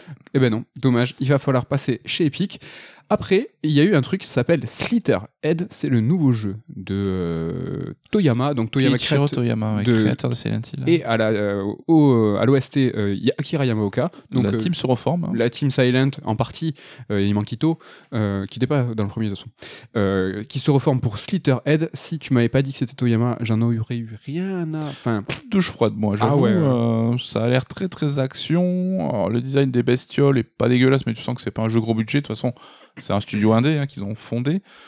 Petite douche froide, ouais. Juste, euh, j'en profite pour dire que j'ai l'impression quand même à plusieurs reprises euh, lors de cette cérémonie, il y a eu la mise en avant des créateurs des jeux. Comme quoi, c'est un argument aussi qui est important. Là, le premier truc qu'on a pu lire, c'était Toyama. Mm. On a pu voir aussi euh, tout à l'heure le nom de Furukawa quand ils ont présenté Planet of Lana, le compositeur hein, de Last Guardian, qui est aussi le compositeur de Planet of Lana. C'est la mise en avant Mm. des créateurs, des compositeurs, des game designers. Franchement, je trouve ça cool et ça devient un argument de vente. Donc, pourquoi pas, tant mieux. On va passer. Alors, là, pareil, hein, je l'ai noté parce que ça sent bon et j'ai rien trop à dire. C'est Somerville. Tu vois ce que c'est là? Oui, oui, oui, bah, ça fait depuis. C'est à l'E3 qu'on l'avait On l'avait découvert. C'est grosse attente aussi. ça- hein. Ça, ça a l'air trop bien. Là, rien que ce trailer, alors euh, les quelques premières secondes, j'avais pas encore reconnu et je me suis dit, c'est quoi ce truc C'est trop bien? C'est Ah, un du binôme de Limbo et Inside, hein, si j'ai pas de bêtises. Exactement, euh, un ancien de Playdead. Sonic Frontier, la rumeur était vraie. On a eu le trailer du film, on a le trailer euh, du jeu.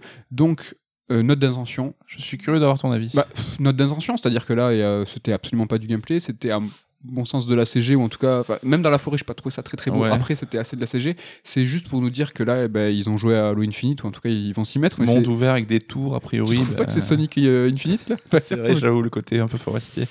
Mais euh, ce qui est dommage, c'est que. Alors, je sais pas si c'est effectivement de la cinématique, mais si c'était du gameplay, il y avait quand même des plans impressionnants. Mais vu que c'est un jeu cross-gen qui en plus va sortir sur Switch, bah, on peut se dire que déjà dans l'ambition, ça rabote un peu euh, nos, nos espérances. Quoi. Ouais, à voir. En tout cas, euh, c'est l'année prochaine. Oui, ça arrive plus vite que je le pensais. Mauvaise langue que j'étais, je me suis moqué précédemment d'un jeu qui s'appelle Chia, un jeu inspiré par la Nouvelle-Calédonie. Jeu Alors, français, monsieur. J'avais trouvé ça drôle d'être inspiré d'un pays, tu vois. Et euh, je m'étais grave moqué. Et en fait, c'est Breath of the Wild euh, for Kids, mais ça a l'air trop bien, en fait. Ça a l'air très varié, euh, Oh, mais- super ambiance. C'est un truc de ouf. Franchement, je m'étais, mais je m'étais grave moqué. Mais Mais, t'es un, un bâtard. quoi. mais non, mais là, ça a l'air. Déjà, je dis for Kids. Ça, ça a l'air un petit peu plus pour les pour les kids, mais- Familial, quoi, accessible. familial, mais ça a l'air tellement riche, ça a l'air tellement varié, ça a l'air tellement bien, franchement. Faut se méfier un peu des jeux qui proposent trop. Ça, c'est moi qui fais la mauvaise langue. méfiez-vous, méfiez-vous. J'avalerai mon chapeau, comme on dit. On enchaîne avec encore une fois une certitude, mais là tu vas encore y mettre un soupçon de, de, de- de crainte. C'est Justice League de Rocksteady. Je te le dis, c'est de la balle. Ça va être de la balle, c'est sûr. Après Rocksteady, évidemment que ça donne confiance et le jeu est super beau. C'est sûr. Mais moi, ces jeux qui sont à la fois solo et multi, bah, c'est déjà très très compliqué de, de- de régler un jeu solo ou un jeu multi. Alors faire un jeu qui rend les deux options possibles, tu vois, comme le Gotham Knight, Mhm. le Gotham, euh, je sais plus comment il s'appelle, Euh, Knight, non, Gotham Knight, bah, c'est celui de. de Eidos Montréal. C'est ça. Où il n'y a Euh, pas Batman. Ouais, voir. de Warner Bros Montréal, pardon. Je suis euh, curieux, mais euh, après ça a l'air très action. C'est pas forcément ce qui m'excite le plus, mais à, à voir, Marqué. à voir. Ce podcast est enregistré. On, pourra, on aura des preuves, mais je vous le dis, ça sera de la boule. Un jeu de Square Enix, Forspoken, avec un deuxième trailer. 24 mai, la date est tombée. Alors, euh, où il est, FF16, hein, ceux qui pensaient euh, dans cette rédaction, euh, ça sortira au premier semestre. Ouais, Jamais. je faisais partie de ces gens-là. Jamais de la vie. J'arrive pas à m'enthousiasmer. Alors j'étais monté dans, monté dans le train de la hype quand j'avais vu un peu la map, les déplacements, les pouvoirs, mais là ça m'a un peu refroidi. L'univers, je trouve, il s'est... Je sais pas trop où le, le, le placer. Est-ce que c'est de l'heroic fantasy? Est-ce que c'est du futuriste? Il a pas une patte euh, super identifiable. Les visages sont pas terribles, terribles. Ouais. Je suis un peu redescendu. Je, ouais. Mais on le fera on le euh, fera. Mais j'arrive pas, j'arrive pas à me hype. Un jeu d'une en 4x. Bah écoute, j'ai envie de dire, euh, pour- c'était l'évidence. Ouais, mais bon, bah, c'est cool. C'est Dune qui a inventé le genre du RTS, donc euh, quelque part on s'y retrouve. Un jeu français Asobo Plague Tale 2. Franchement, c'est pas trop beau. C'est trop beau. Et c'est Game Pass. Je sais pas si on le savait, mais là, il y avait le logo Game Pass euh, sur la- la- le carton de fin. Mais, alors déjà, on a adoré le premier épisode. Là, ça a l'air tellement plus ambitieux, tellement plus beau. On a vraiment adoré le premier épisode. Il y a des chances qu'on vous en reparle. Peut-être. En podcast, en je ne podcast, sais pas. je ne sais pas. En podcast Peut-être pas. au global, euh, j'ai quand même noté qu'il y avait quand même pas mal de vampires zombies. De, oh, je sais, j'arrive même pas à me souvenir euh, du nom des jeux, de pourquoi, du comment. Enfin, alors le zombie, certes, hein, il, il résiste, il persiste année après année à être une figure de nos jeux vidéo. Le vampire euh, commence à être là aussi bien Ouais. présent. Alors je les ai déjà effacés de ma mémoire, je ne sais pas. Je, je. Au-delà, tu vois, de, de même euh, Dying Light 2, qui fait- faut sortir Dying Light 2 maintenant. J'ai l'impression, putain, ça fait 8 ans qu'on en parle. Mais ce c'est les pauvres vieux là de chez Techland à un moment, franchement ils font du bon taf, mais il faut sortir. Mais après il y a eu vraiment beaucoup de jeux de vampiros chelous. On a pu voir euh, un bout de la série Halo, un trailer du Paramount Plus. Qui c'est qui va récupérer ça chez nous? Ouais, je ne sais pas. Mais euh, par bon de plus, ils sont relous parce qu'ils commencent à produire pas mal de choses et je pense pas qu'ils aient de partenariat en France. Ça sera peut-être sur Netflix, on va savoir. Franchement, ça a de la gueule. Hein. Faudra voir là s'ils nous ont pas montré juste leur money shot et que le reste va être un peu dégueulasse. Mais euh, ça a de la gueule. En tout cas, ça a l'air d'être pris au sérieux, quoi. Carrément. On arrive à la fin de mon listing. Euh, Est-ce que toi tu vas me dire euh, quel était ton gros jeu ou celui qui t'a le plus marqué? Mais en tout cas, moi il y en a un qui m'a vraiment marqué. Et c'est trop chelou parce que je me suis fait embarquer par le trailer et c'est un jeu que je vais pas aimer, je pense. C'est Ark Riders. Bah, peu Je- pareil que toi. Je sais pas ce que c'est. Ça, ça, je crois que c'est un jeu multi. Ça a l'air euh, d'être un jeu multi, ça a l'air d'être un jeu qui est pas pour moi, mais le logo est trop beau, le trailer est trop beau, La DA est trop la belle. DA est trop belle. Et le jeu est magnifique. Et c'est quoi ce truc? Enfin, déjà c'était une belle surprise. Ça a été une mise en scène incroyable d'un trailer trop bien monté. Enfin, je- vraiment là, c'était en mode vraiment, je, je suis dans mon canapé, on me propose un truc, je fais ah putain, ça a l'air trop bien, je suis embarqué. Je crois que c'est pas pour moi, mais je suis deg en fait. Ouais, mais au global, on a vu ce petit cap next-gen hein, sur les jeux qui, ça y est, on commence à laisser tomber la et on voit qu'il y a eu une hausse dans la qualité des jeux. C'est surtout les décors et l'éclairage, je trouve que presque, j'allais pas en dire, presque dire le moindre jeu est magnifique, mais là on commence à atteindre un niveau assez sérieux, quoi. Ouais. Donc toi, au global, hein, si tu devais euh, retenir quelque chose, il y a Hellblade 2, j'imagine? Ouais, alors moi, sans vouloir ne pas répondre à la question, c'est plus la première demi-heure qui m'a foutu là Ah. un peu dans les Game Awards où Ok. ils ont démarré sur les chapeaux de roue. Le concert, Hellblade 2, euh, il y a eu Star Wars et tout. J'ai fait waouh, ok, ça m'a mis dans un conditionnement idéal pour la suite. Le reste du show était peut-être un peu moins bien rythmé, mais il y a quand même eu du lourd tout le long qui s'est égrené. Et au global, moi, c'est le show et la confo, en- en- le résultat final Ouais. que je trouve super impressionnant. Enfin, Et donc ça c'est allé jusqu'au bout de la nuit. Malgré tout, tu n'étais pas fatigué parce que tu as euh, lancé la démo qui a été lancée, enfin qui a été, ça a été un peu le one more thing, euh, donc avec euh, Kinyu et Karian qui sont venus pas sur scène, j'étais déçu quand même, qui ont montré un bout du trailer du film, bon ça c'était un peu moins, et qui ont dit voilà, alors ça s'appelle Matrix Awakens, Ouais, qui est un peu euh, l'idée qu'avait Abandon, hein, de faire une sorte d'appli qui soit à la fois promo, trailer et partie jouable pour faire justement parler d'un jeu. Alors, vas-y, parle-moi. Moi, je je l'ai pas pu le faire, j'ai pas téléchargé encore. euh, parle-moi de, de ça. En gros, il y a deux séquences. Une première qui reprend un peu des moments iconiques de la trilogie Matrix, euh, modélisé Unreal Engine 5, donc très impressionnant. T'as un sort de, de petit jeu time, euh, time un, peu- un peu à la time cop, tu vois, c'est très euh, scripté, euh, tu tires sur les pneus pendant une poursuite. C'est très joli, mais c'est ultra scripté, donc c'est dur à, à dire que ça... Enfin, aucun jeu n'aura cette qualité. T'es que, contrôle, euh, euh, t'es au contrôle de quoi en fait? T'as un fait, viseur? Ouais, c'est ça, c'est vraiment une sorte de time cop, mais c'est genre tu dois viser les pneus de voiture et c'est tu passes de l'un à l'autre pneu, tu peux même pas viser toi-même, c'est juste ultra scripté quoi. C'est tu tires sur l'un, bam, tu changes de cible, tu tires, tu changes de cible, mais c'est quand même très très beau. Et après tu as une seconde phase où c'est là t'as- t'es en contrôle d'un perso dans une ville ouverte qui est plutôt grande et tu te balades, tu as des points d'intérêt où ils vont te dire ben là on a 20 000 voitures qui sont générées par l'intelligence artificielle.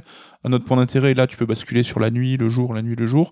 Tu peux prendre une voiture et te balader. Sérieux? Et c'est comme un mode debug où tu peux sortir du perso et avoir une caméra un peu drone et euh, zoomer, dézoomer, euh, monter en altitude pour observer la ville. En fait, c'est vraiment plus le côté Unreal 5 que Matrix, là vraiment, c'est le côté démo technique. Et tu peux changer euh, l'orientation du soleil pour voir les ombres bouger. C'est un peux, giga euh, mode photo Tu vois, un peu avec ces- toutes ces options. Ouais, alors plus le côté technique, tu peux passer en mode euh, les nanites, là ce qu'ils appellent, c'est les triangles qui permettent la modélisation. C'est vraiment une démo technique de dev qu'on te permet d'arpenter. Et c'est ultra beau, c'est ultra impressionnant. C'est juste dommage que le perso a une animation très très euh, un peu PS3, tu vois, avec une animation pas terrible terrible. Mais le jeu en termes d'ampleur, en termes de ligne de vue, en termes de, de luminosité et tout, waouh, c'est super impressionnant. Et t'as, euh, cette expérience, t'as envie d'y retourner ou c'est bon, t'avais fait le tour euh Alors je l'ai fait vite parce que c'était 6 Ouais, heures du c'était mat, ouais. donc j'ai pas poncé le truc. Je vais quand même y retourner pour essayer de voir un peu les points d'intérêt, tout ça. Est-ce que tu penses qu'il y a du, euh, euh, des choses cachées vis-à-vis de Matrix? Est-ce qu'il y a des liens vis-à-vis euh, de la thématique de Matrix? On sait que c'est un remake du 1, Ouais. une relecture, une revisite. Est-ce qu'il y a des choses à, à- à creuser là-dedans? Peut-être à voir que je l'ai pas encore découvert, c'est possible, mais c'est pas assez Awaken à 6h du matin. je pense que J'ai plus envie de, de sleeping.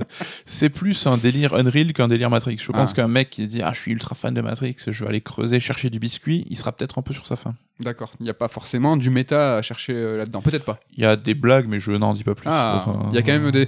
euh, Damien, il va trouver quelque chose, tu crois euh, Ah, Damien, il va forcément dire Oh, je suis déçu, ça n'apporte rien, n'est-ce pas? Je n'ai pas compris. où est le filtre vert, bleu? J'y comprends rien. Ah oui, est-ce que tu peux changer entre un filtre Il y a un 4X, filtre. 4X ou Blu-ray? Non, Il y a un filtre Matrix que tu peux désactiver d'ailleurs. pas 4X, comme on dit. euh, 4. 4K 4K. pff. Il sait- il Il nous a entendus. Il sait qu'on parle, il sait qu'on parle de lui. Voilà, écoute, pour euh, ces Game Awards qui au final nous ont quand même pas mal plu. Bah, écoute, moi je vais être même plus euh, enthousiaste, c'est Ouais. que ça fait longtemps que j'avais pas vu une conf jeu vidéo aussi rythmée et aussi quali en termes d'annonces, et même le show global, je trouve qu'on a atteint une forme là. Ah. Il y a eu des Game Awards où on s'est fait chier, là c'était vraiment cool, et ça ringardise le 3, ça ringardise euh, la. Gamescom, enfin, Il y a une maîtrise un petit peu euh, dans les faits, quoi, dans dans en l'organisation. termes de show, en termes de prod, en termes de rythme, en termes d'événements, tu vois, les concerts, les invités, les machins, et en termes d'annonces, franchement chapeau quoi. T'imagines avec les constructeurs en plus? Imagine ça avec euh, où tout le monde est chaud, où tout le monde se donne un moment. Ouais, mais euh, Il a là, réussi à, à bricoler un truc incroyable. Je à sais pas si c'est les, les circonstances qui fait que l'année tu vois été euh, compliquée, que les devs ont pris du retard et qu'ils se retrouvaient tout d'un coup avec beaucoup d'annonces au même moment. Mais s'il peut maintenir ce niveau de qualité, ça deviendra l'événement jeu vidéo numéro 1 de l'année sans problème quoi. Voilà pour les Game Awards et quasiment voilà euh, pour cette année des Red Alert parce que qu'est-ce qu'on vous réserve pour les semaines à venir, les dernières semaines de décembre? Il restera un Red Alert la semaine prochaine qui sera le dernier de l'année. Ouais. Donc on fera un peu le bilan de l'année à notre Ouais. façon. Pas de chronique, ça va être un peu une discussion sur euh, bah, des tendances, des trucs comme Ouais. ça. On, la semaine d'après, on vous laissera pas tout seul parce qu'il y aura quand même euh, un Third Strike EX sur Halo Infinite si tout va bien avec Ken aussi qui est un gros fan de Halo. Bah ouais, c'est ça est même euh, c'est drivé par Ken, hein, ça celui-là. Il- lui, il est ultra chaud euh, là-dessus. Donc un UX qui va parler de fond en comble du dernier épisode Infinite. Donc voilà, on vous laisse qu'on pas est sans on est rien. tous euh, dessus là en train d'y jouer. Un petit third song de l'année aussi. Ouais, on en a parlé un peu tout à l'heure et on finira le ou même on démarrera la nouvelle année le 1er janvier avec un Third Strike. Je me mélange mes noms de de- d'émissions de, podcasts entre nous, c'est on en a trop. En plus il y a des déclinaisons les Ouais. unes des autres. Donc un Third Strike avec toute l'équipe, Ouais. y compris Ludo, où on Ouais. fera justement notre bilan de l'année de manière un peu plus perso. Voilà les Ouais. jeux qui nous en a Ce sera kiffé, les- ce coups sera de cœur, les déceptions. Carrément, voilà, donc un, un beau programme. euh, Il y a de quoi, il y aura de quoi écouter malgré tout. Ouais. Ouais, ce n'est pas encore l'heure de vous remercier pour cette année entière. On va vous juste vous remercier pour cette semaine. L'occasion de faire la bise à Ken, à Damien et à Ludo. Euh, on vous dit à la semaine prochaine. C'est pas encore fini, on est encore là. Voilà, et on va aller manger maintenant. Allez, bye bye. Bye.